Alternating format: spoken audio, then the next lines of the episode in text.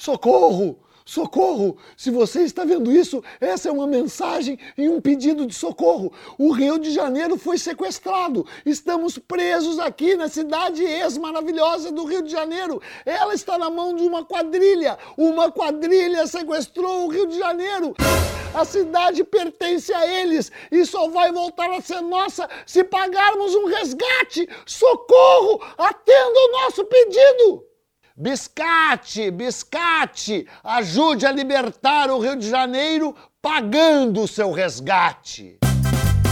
Eduardo Bueno é Peninha, contando a história do Brasil como ninguém. No podcast do canal Buenas Ideias, não vai cair no Enem.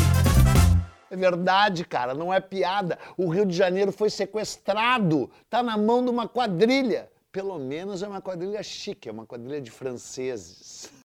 Lá? É, cara, essa é uma história sensacional. Todo mundo deveria saber com minúcias, com riquezas de detalhes e não sabe. Mas o canal Buenas Ideias está aqui para iluminar a escuridão da tua ignorância, cara. E com essas minúcias e esses detalhes que nós vamos contar a história do sequestro do Rio de Janeiro.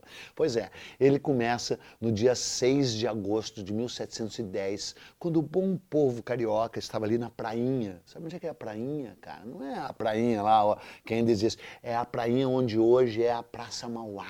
É, era do lado do mosteiro de São Bento, era a antiga Praça dos Baleeiros, ali que eles matavam baleias e tal, né? Hoje é o Porto Maravilha, que de maravilha só tem o um nome. Estavam ali todos no Porto Maravilha, olhando o oceano, quando eis que aparece uma frota inimiga, cara, com cinco navios e mil e duzentos homens a bordo e uma bandeira negra do pirata bandeira negra do pirata. Não, cara, não era bandeira negra do pirata porque era uma expedição de corsários. Eles estavam autorizados a atacar o Rio de Janeiro. Tinham sido autorizados a atacá-lo pelo o, o rei Luís XIV. O rei Luís XIV. O cara era um sol, não era um rei. E autorizou ao ao. Não sei se ele era, eu ia chamar de almirante, sei lá, mas era um cara graúdo, era um, um, um, um graduado funcionário da Marinha Francesa, se, se chamava Jean-François Duclerc. É, ele vinha autorizado a atacar o Rio de Janeiro. Chegou ali na prainha, ah, os cariocas olharam, ele olhou para os cariocas, os cariocas para ele, parará. Os caras pegaram uns ancinhos, umas inchadas, né? E ele olhou e disse: Ah, não vou atacar. E os cariocas, luso-brasileiros, brasileiros, portugueses, disseram: Ah, espantamos esses piratas.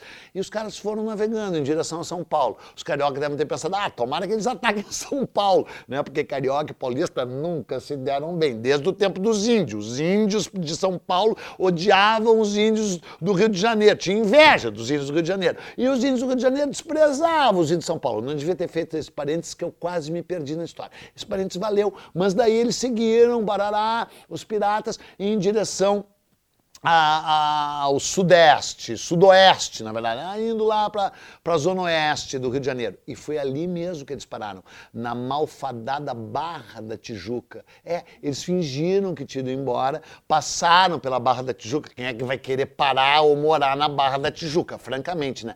E foram até um lugar que chama Restinga da Marambaia. Você sabe onde é que fica a Restinga da Marambaia? Depois da Pedra de Guaratiba.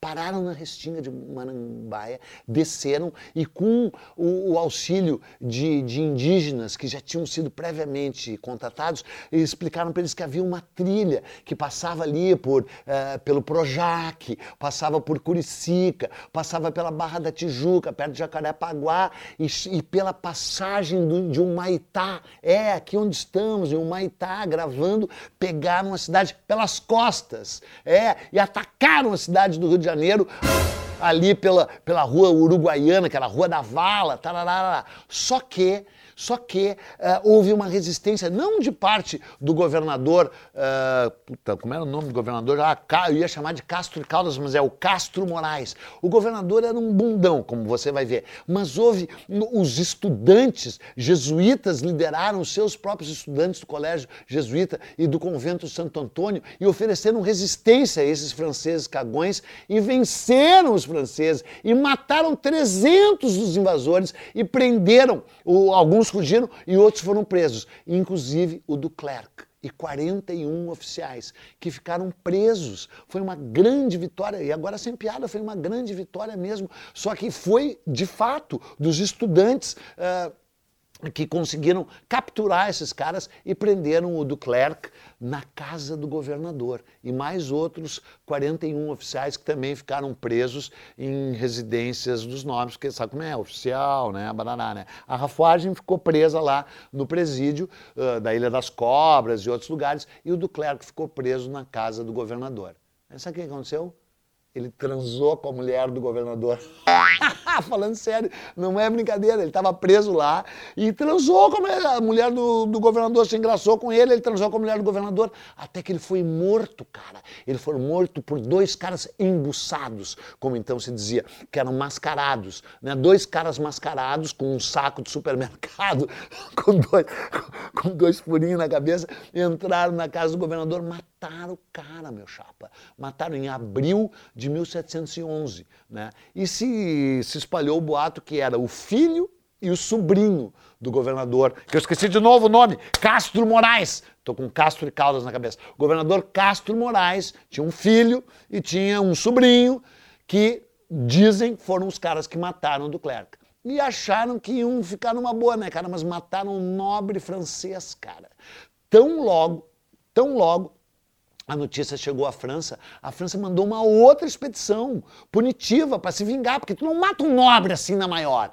E essa expedição, cara, essa expedição chegou ao Rio de Janeiro em setembro de 1711, cara. E essa expedição tinha 18 navios. 5.624 homens, 740 peças de artilharia. E, cara, veio vindo assim, ah, e essa não precisou dar a volta lá pela Barra da Tijuca, veio direto pela prainha. E o governador Castro E, Castro E Moraes, quase que eu chamei de Castro e Caldas, Castro e Moraes fugiu fugiu, abandonou, entregou a cidade para o René Dugatruan. O René Drogatuan era, era um, um cara uh, que ocupava um alto posto na Marinha na Marinha Francesa, veio também com autorização do rei Luís XIV, pronto para realmente tomar a cidade do Rio de Janeiro como tomou na maior facilidade, cara. Porque também, né, cara, 18 navios, 5.624 homens, 740 peças de artilharia, não dá para resistir, né? O governador fugiu para a serra, né? Dizem que foi lá para os lados de, de, eu não sei para onde é que ele foi, estou inventando, mas eu acho que foi para os lados de Petrópolis e Teresópolis, que evidentemente ainda não existiam. Se refugiou uh, fora da cidade, né? A cidade ficou entregue aos franceses, o Dugatruan se instalou no Palácio do Governador, ficou mandando na cidade ali numa boa e para devolvê-la aos portugueses exigiu o pagamento de um vultoso resgate.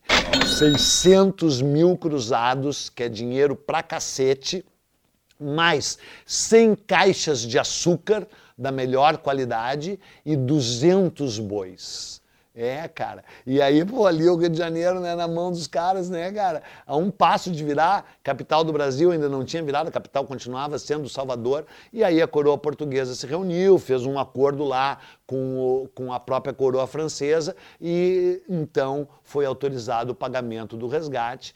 E o Dugat-Truan, que estava ali para vingar o Duclerc, e também, essa que é a grande ironia, porque ele mencionou isso, para vingar Nicolau Villegagnon, Gagnon, ainda não fizemos esse episódio maravilhoso aqui, algum dia faremos, né? É o cara que tinha ocupado o Rio de Janeiro, né? Chegou aqui em 10 de novembro de 1555 e seria expulso só uh, em 1565, né? 10 anos depois, né? Então tudo isso tinha acontecido quase que 200 anos antes né?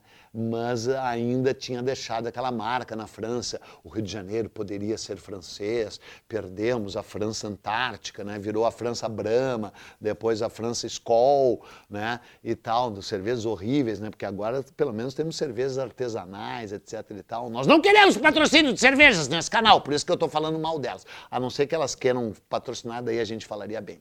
E aí o, o então a França sempre achou que poderia ocupar o Rio de Janeiro. Fez essa primeira incursão, malfadada, né, com o Duclerc, e aí o, o Dugatrouin fica lá de dono do Rio de Janeiro, cobra esse resgate, recebe esses 600 mil cruzados, essas 100 caixas de açúcar, esses 200 bois e devolve a cidade para os luso-brasileiros e vai embora, feliz da vida. O governador eh, Castro, é Castro e Moraes, consegui aprender, é apelidado de Vaca era o apelido dele, virou vaca mesmo, né? Porque além de tudo tinha tinha guampa, como se diz em gauchês, né? Tinha chifre, né?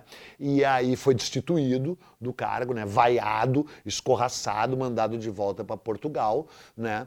Só que ele não teve o mesmo destino que teve a expedição do, do, do Gatruan, cara. Porque a expedição estava voltando carregada com o seu butim quando veio um furacão, cara, uma tempestade, justo quando ela estava passando pelas ilhas dos Açores. E os dois melhores navios e justamente aqueles que levavam a maior parte do dinheiro afundaram, cara, afundaram, morreram mais de, de mil, mil e duzentos 1.200 homens ah, ah, foram ao fundo e morreram, mas o do Gatruan sobreviveu e mesmo assim, cara, a expedição deu um lucro de 92% com relação ao dinheiro investido, porque, cara, o dinheiro sempre moveu a roda da história. Então essa é uma expedição de corsários que era financiada por investidores, cara, os caras lá da bolsa, sabe, esses caras que investem, esses caras que ganham dinheiro, entendeu? E que nunca sujam as mãos,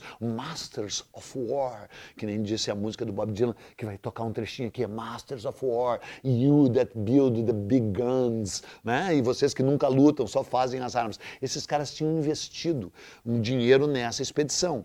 E apesar do naufrágio desses dois navios, ainda assim a expedição rendeu 92% do dinheiro investido e o do Gatruan vira um herói francês, é, ganha o cargo de um dos almirantes da, da, da esquadra francesa, fica lá brother, amigão do, do rei Luís XIV, e o Rio de Janeiro segue na pindaíba. Infelizmente, né, ainda não nos recuperamos desse desfalque nos cofres públicos e estamos aqui na miséria, estamos aqui sequestrados, continuamos aqui na mão, nas mãos de uma quadrilha, pelo menos boa parte dela já está presa ou usando tornozeleira eletrônica. Pena que a fila do SUS continua grande e a cidade continua longe de ser a cidade maravilhosa que um dia foi e que poderia ser. Então, nos ajude a libertar o Rio de Janeiro, depositando dinheiro na conta do canal Buenas Ideias. Tchau. Esse podcast é uma produção Flux.